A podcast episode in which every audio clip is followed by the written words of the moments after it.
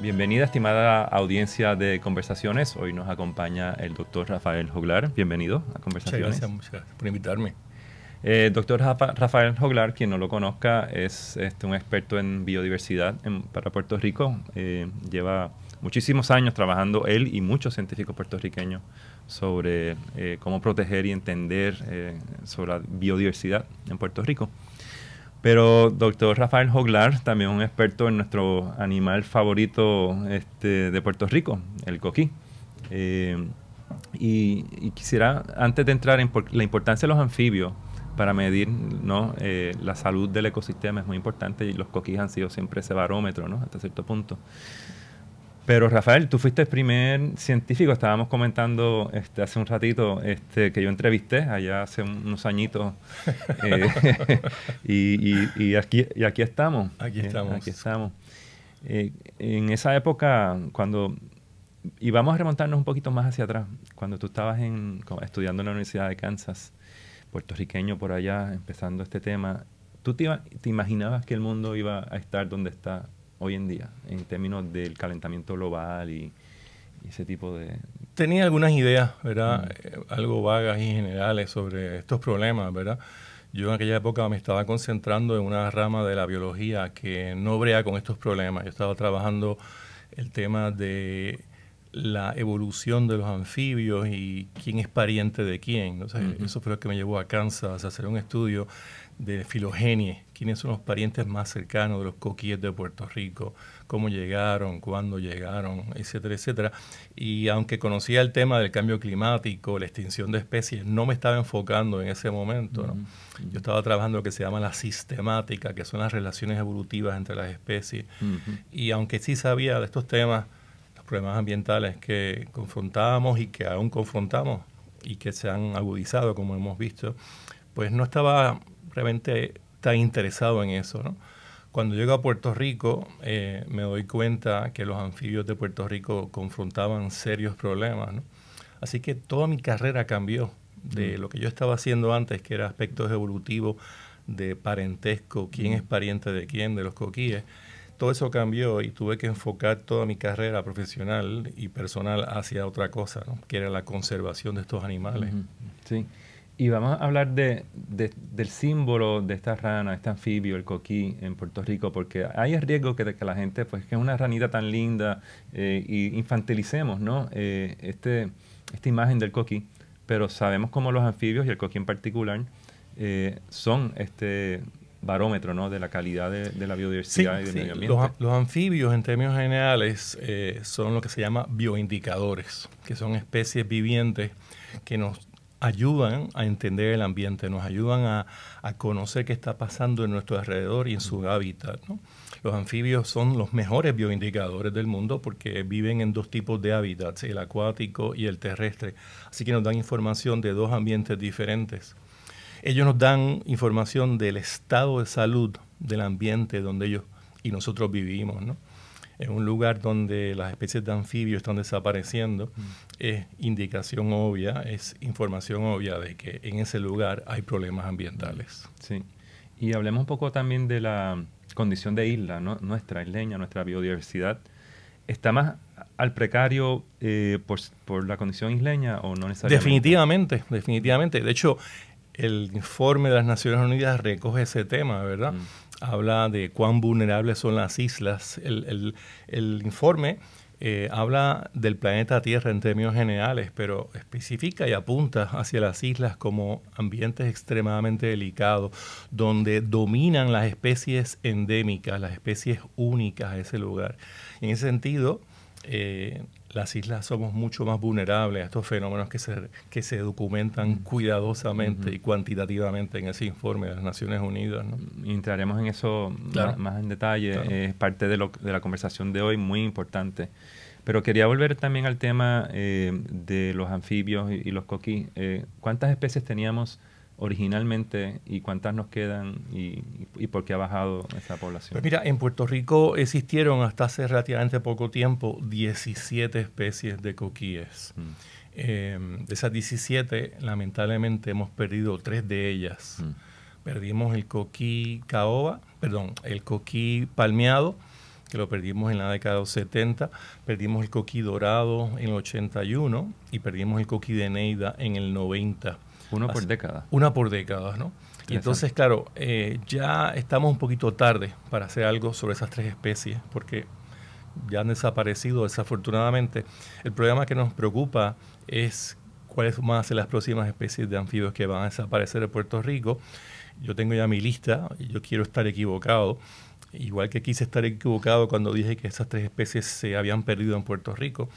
Eh, nos preocupan otras especies de coquíes que están muy amenazados. ¿Cómo cuáles serían? El coquí caoba. Eh, ¿Dónde habita el coquí caoba? El coquí caoba está en montañas altas de Puerto Rico y antes vivía en todo Puerto Rico en montañas altas, pero ahora está básicamente limitado a la Sierra de Luquillo, que, llamamos el Yunque, y a la Sierra de Calley, el bosque de Guabate y Carite. Me preocupa también el coquí grillo, una especie verdosa, hermosa de Puerto Rico nos preocupa también el coquí de la montaña eh, y el coquí martillito. Esos son cuatro candidatos para seguir el camino de las tres mm. especies perdidas, ¿no? Y vamos a hablar de las especies perdidas, ¿no? Que es, eh, porque es muy fácil decir, perdimos tres especies de, de coquín, pero se pierde mucho más.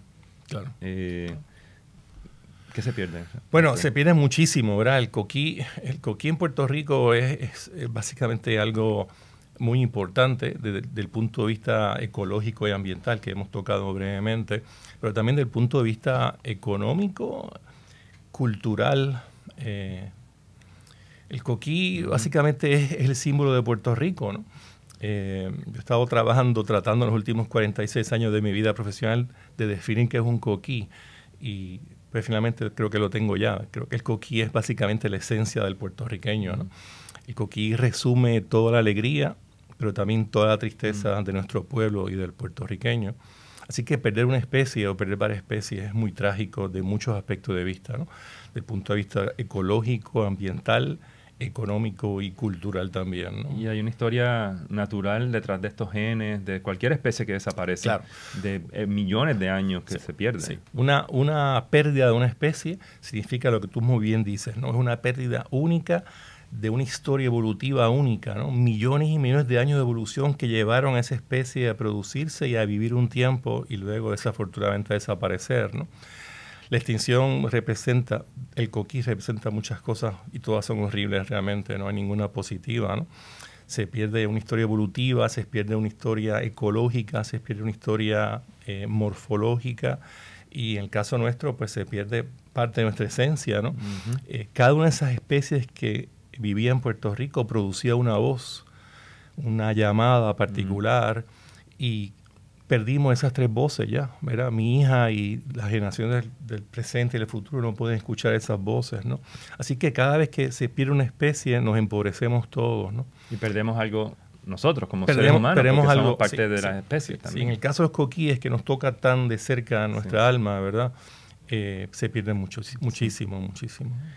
Eh, entremos en el tema del, informe de las Naciones Unidas eh, y, hablemos un poco sobre cuáles son los hallazgos principales y, para, y, en Puerto Rico en particularmente, cuáles son los, los, asuntos que debemos estar atentos sobre este informe. Bueno, eh, yo quiero comenzar diciendo que el informe no dice nada que no supiéramos. ¿no?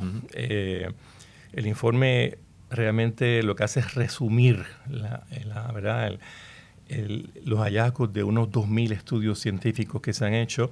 Eh, no dice nada nuevo que yo no haya dicho en mis clases en la UPR de Puerto Rico, en la Universidad de Puerto Rico en Río Piedras y que conocen ya mis estudiantes. E inclusive algunos pensamos que el informe podría ser algo conservador. ¿no? Mm. Eh, habla de que se han perdido tantas especies en el mundo de vertebrados causados por el hombre, pero esa lista es muy corta, muy breve. ¿no?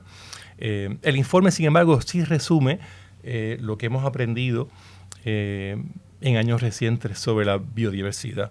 Yo creo que el tema central, que no lo dice en esas palabras, pero lo quiero decir yo para el público, es que la vida en este planeta Tierra, al igual que nuestra vida, es algo muy frágil. Mm.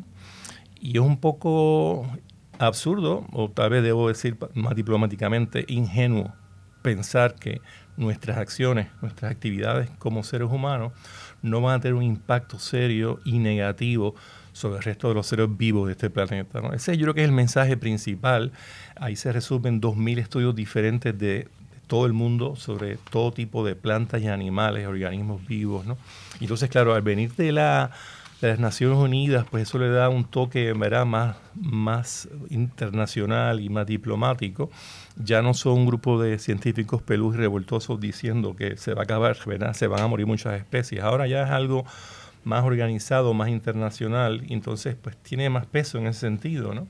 Pero repito, no dice nada nuevo, no dice nada que hayamos dicho ya por años y que hayamos inclusive hayamos enseñado en nuestros cursos en la Universidad de Puerto Rico, ¿no? Claro, uno de los aspectos en lo que nos, nos quedamos en el tema, pero uno de los aspectos que exploramos en conversaciones son los, las, responsabilidades éticas y morales de nuestras decisiones, ¿no?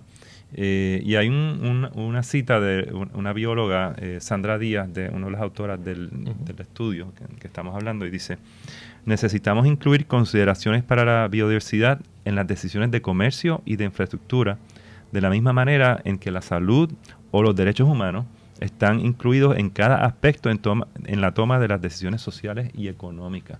Estamos hablando de, ya de un deber ético de, estas consideraciones. Eh, ahora, ¿verdad? El asunto de el asunto de proteger la vida, pues ya tiene otras dimensiones, ¿no? ya no es un asunto meramente de, científicos y de biólogos, eh, Cuando nosotros estamos impactando la vida en este planeta, lo estamos impactando nosotros mismos, ¿no? Eh, no hay duda, no hay duda que nuestras acciones han llevado, de hecho el informe lo pone muy claro, ¿no? Eh, todas estas extinciones que están ocurriendo, todas estas especies amenazadas y en peligro, se han aumentado en los últimos 40 años, ¿no? Hay detalles que el, resumen, el, informe obviamente declara, ¿no? La población humana se ha duplicado en años recientes, ¿no? Eh, y también se ha duplicado, bueno, el, comercio, el, comercio internacional ¿verdad? ha aumentado cuatro veces. Eh, el consumo de energía, el consumo y uso de materiales, todo eso tiene demanda sobre el mundo natural, ¿no? Así que estamos impactando negativamente el mundo natural. Ellos usan la palabra naturaleza para mm. referirse al mundo natural, a la biodiversidad, ¿no? Le estamos impactando de una forma terriblemente negativa, ¿no? Mm y eso en última instancia nos afecta a nosotros. ¿no? Hay, un, hay un aspecto eh, que los ciudadanos nos podemos sentir que estamos impotentes, que somos impotentes ante lo que está sucediendo y que básicamente no podemos hacer nada porque ya los dados están tirados sobre la mesa y, ya el destino está este, determinado. Pero yo estaba leyendo el otro día este, eh, la participación ciudadana que hubo en el conteo de las aves, en el Día Global del Conteo de las Aves. Eh, y cómo Puerto Rico eh, fue el segundo país del Caribe con más, con más este, participantes y con más observaciones. O sea, hay mucho que la ciudadanía puede hacer y que podemos hacer. Definitivamente, ese sentido de impotencia hay que eliminarlo, hay que erradicarlo, hay que borrarlo en cero, destruirlo, ¿no? Por el contrario, ahora tenemos un reto enorme y ahora es que hace falta echar la fuerza hacia adelante, ¿no? Y hay muchas oportunidades y muchas formas de hacerlo. ¿no? En Puerto Rico se están dando cosas maravillosas que no se daban antes. Cuando yo era joven y quería estudiar biología, no había un Sierra Club no había un para naturaleza, ¿verdad? Yo puedo mandar a mis estudiantes, en vez de yo llevarlos al yunque, yo puedo mandar con, con la para naturaleza. Hay un grupo en el sur que se llama Puerto Rico al Sur.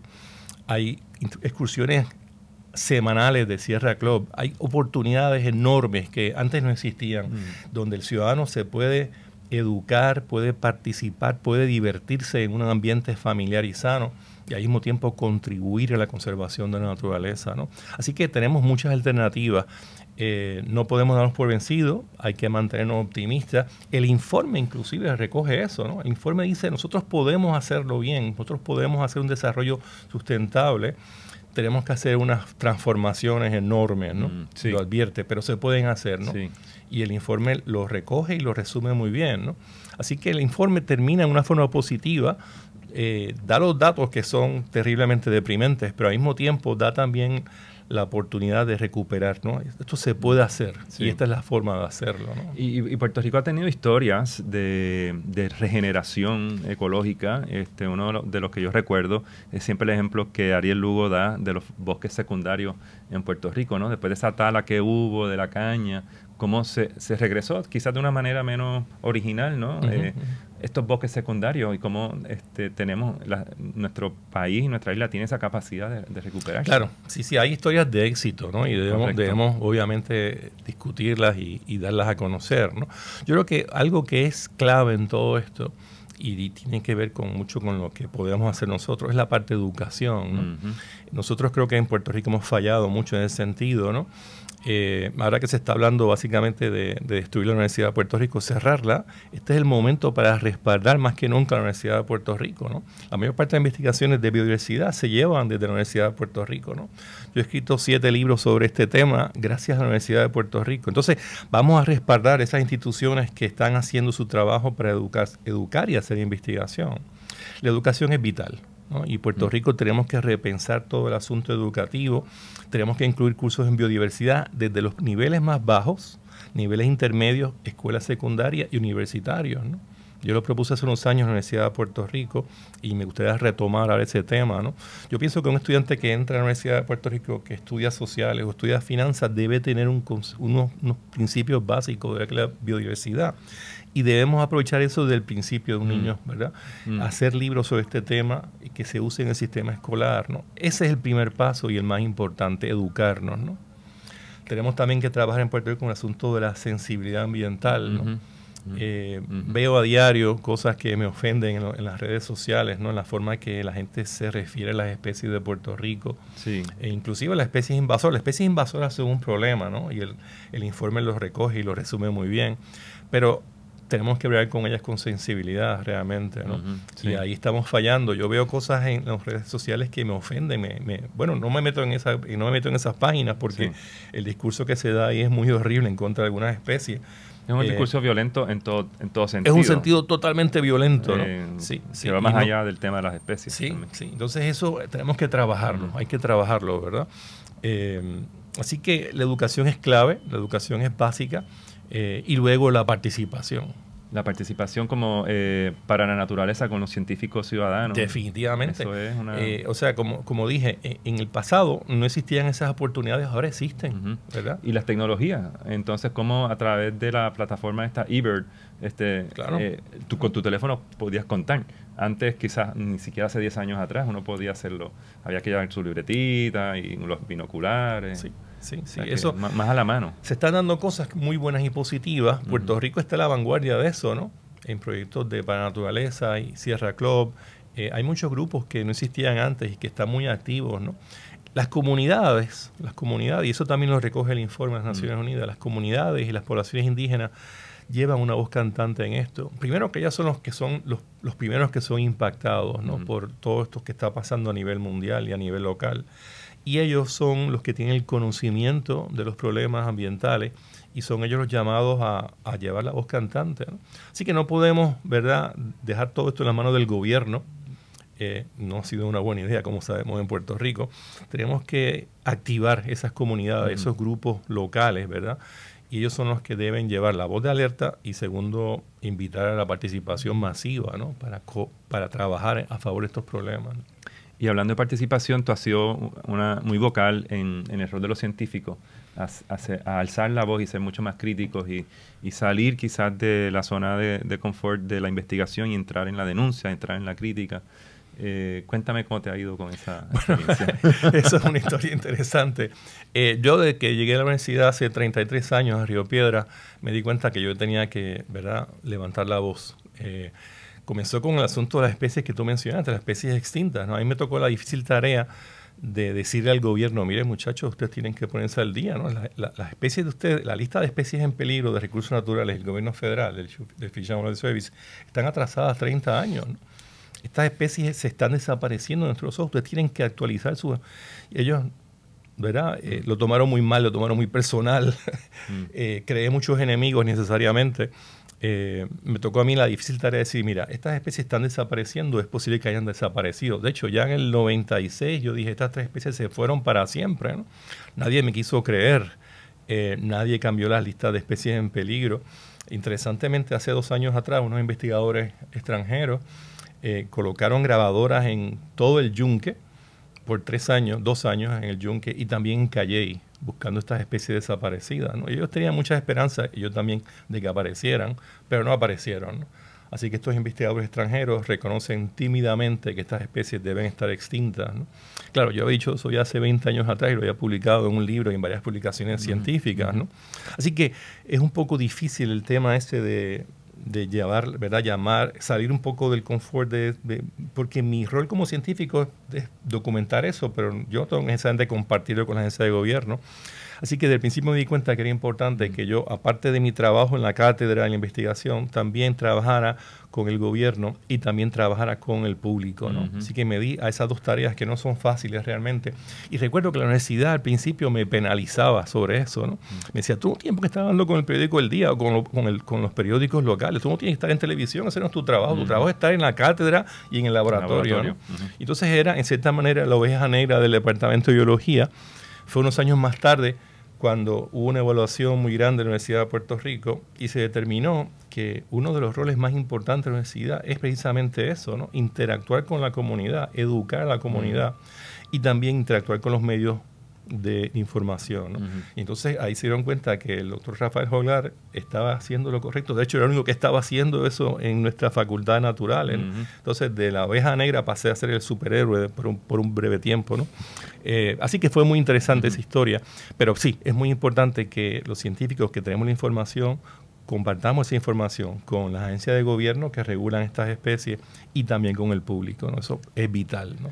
Y, tenemos grupos como Ciencia Puerto Rico, ¿no? que, que, son muchachos jóvenes este, que empezaron a educar sobre lo públicamente y, creo que ha sido un ejemplo de, lo que los científicos pueden hacer eh, de una manera eh, ¿no? este, educativa. Se están dando cosas maravillosas en Puerto Rico y esa es una de ellas. ¿no? Pasa que nosotros casi siempre nos enfocamos en las cosas malas y no nos enfocamos en las cosas buenas, pero se están dando cosas maravillosas y mágicas en Puerto Rico hay comunidades haciendo inventario de tortugas y protegiendo las tortugas en todas las playas de Puerto Rico. es otra historia de éxito. Es una historia de éxito y maravillosa. participación también. Maravillosa. Se están dando grupos. Hay maestros y maestras del sistema educativo que por su cuenta están haciendo cosas maravillosas. Yo he sido invitado a ver escuelas y, me quedo maravillado de la iniciativa y la creatividad de algunas de estas maestras en Puerto Rico. ¿no? Así que se están dando esas historias de éxito. Lo que tenemos que hacer es duplicarlas y magnificarlas y sobre todo darlas a conocer. ¿no? Tú llevas lleva 30 años más o menos enseñando. Eh, un poco más también. Un poco más también, sí. Cuéntame cómo, qué tú has visto en la evolución de los estudiantes que llegan a tus manos a través de los años. ¿Qué cambios tú has notado? Bueno, eh, es interesante, ¿verdad? Eh, el número, bueno, lo más obvio ahora es que el número se está reduciendo considerablemente, ¿no? Por razones obvias, ¿no? El semestre que viene yo a dar un curso de zoología y lo que tengo son 60 estudiantes. ¿no? Contra un promedio... Cuando usualmente yo daba cursos de 150 a 250 estudiantes. ¿no? Es la primera vez que yo voy a dar un curso donde la, la, cabida de estudiantes, el número de estudiantes no llena mis requisitos de, de, mi, de mi, básicamente mi tarea académica. ¿no? Así que tengo que buscar otro curso que dar porque no tengo suficientemente, no hay suficientes estudiantes. Es que se está achicando la cosa. Eso es muy complicado, eso es muy triste. Eh, y eso sería tema de otro, de otro diálogo, ¿verdad? Pero básicamente está pasando eso, eso. Mm. El número de estudiantes está reduciendo. Yo tenía, yo comencé con un curso avanzado este semestre de 12 estudiantes. Y me di cuenta que casi todos están trabajando para poder estudiar. Mm. Dos de ellos abandonaron el curso por el trabajo uno se fue al ejército eh, y el otro tuvo que conseguir un segundo trabajo para poder sobrevivir. aquí estamos viendo una reducción de estudiantes y una cosa importante. Una precariedad económica también de los estudiantes. Entonces, lo otro que estoy notado es que eh, los estudiantes están muy enfocados en lo que están haciendo, ¿no? Eh, están muy interesados en lo que están haciendo y saben hacer uso de toda esta tecnología, ¿verdad? Que facilita un poco el aprendizaje, ¿no? Así que eso son cosas positivas de ellos, ¿no? Eh, esas docencias me llaman la atención. Eh, vas a estar en, próximamente en Jackson Hole, Wyoming, invitado por la fotógrafa Lina Collazo, eh, que cuando ella llegó a Jackson Hole, dice ella que había dos puertorriqueños. Correcto. Pero cuando pasó María, ahora suman como 230 puertorriqueños. interesante, ¿no? Pero interesante también que vas tú, que Lina hizo este trabajo de la biodiversidad puertorriqueña usando varias especies simbólicas nuestras, como las tortugas y los coquí, en, un parque nacional que puede ser totalmente, que es totalmente distinto ecológicamente hablando a, las condiciones tropicales nuestras. Claro. Irónico también que tengas que ir allá. Sí. Y que Lina haya tenido que montar esto allá, en vez de pueblo no haber tenido la capacidad y que Puerto Rico no tengamos un museo de historia natural, un espacio donde podamos tener eh, estas actividades. Sí, el tema, el tema del Museo de Historia Natural de Puerto Rico es un tema que ha ocupado mucho mi, mi agenda y, mi mente por muchos años. Eh, ha sido muy frustrante para mí el tema ¿no? del, museo. Mm. Yo fui educado en un museo en la Universidad de Kansas, me entrené allí y luego regresé allí en dos ocasiones para escribir libros sobre la Universidad de Puerto Rico. Así que reconozco y conozco muy bien la importancia de estas instituciones. ¿no? Es en un museo en Wyoming, se llama el National Museum of Wildlife Art, donde se está dando desde el día 4 de mayo hasta el día 15 de agosto la única exhibición en imágenes y en video sobre la biodiversidad de Puerto Rico y sobre las personas que hemos trabajado con viento, contra viento y marea para defender esa biodiversidad. ¿no? Así que se escogió, Lina escogió cuatro grupos de organismos que tú mencionaste, los coquíes son uno, los murciélagos son otro, las tortugas marinas y la cotorra puertorriqueña. Y entonces hay allí una muestra fotográfica y de video de esas especies también ella hizo unos videos cortos muy simpáticos sobre las personas que hemos trabajado con esas especies. Hemos hecho eh, lo que nos corresponde y un poco más tal vez eh, a protegerlas. ¿no? entonces, como parte también de esa exhibición, que es todo el verano, pues también me invitaron a mí para estar con ellos un fin de semana y que dé varias conferencias. La, la la exhibición es bilingüe y eso es mm. interesante porque es la mm. primera exhibición bilingüe en el estado de Wyoming. Yo voy a hablar, una, una charla va a ser en inglés y otra va a ser en español. Eh, y nada, es interesante, claro, un poco extraño que si uno quiere conocer de la Universidad de Puerto Rico tenga que ir a Wyoming, ¿verdad? Mm. Pero Lina tiene en su mente desde el principio, ya yo discutí con ella varias posibilidades de traer esa exhibición a Puerto, Rico. Rico sí. Así que estamos positivos que eso ocurre eventualmente. Muy bien, muy bien Rafael. Rafael Joglar, muchísimas gracias por estar en esta edición de Conversaciones. Eh, seguimos en pie de lucha, como tú dices. Gracias a ti por invitarme y siempre estoy a las órdenes tuyas y de Puerto Rico. ¿no? Muchas gracias. Gracias a ti. Saludos, estimada audiencia. Con este episodio concluimos la primera temporada de Conversaciones. Muchísimas gracias a todas y a todos por sus comentarios y por seguirnos. En agosto regresamos para la segunda temporada de conversaciones, donde seguiremos compartiendo sobre los temas que inciden en nuestro desarrollo humano y social, temas globales con ángulos locales. Mientras tanto, comentarios bienvenidos en conversaciones.gfrmedia.com y síganos siempre en el elnuevodía.com. Hasta pronto.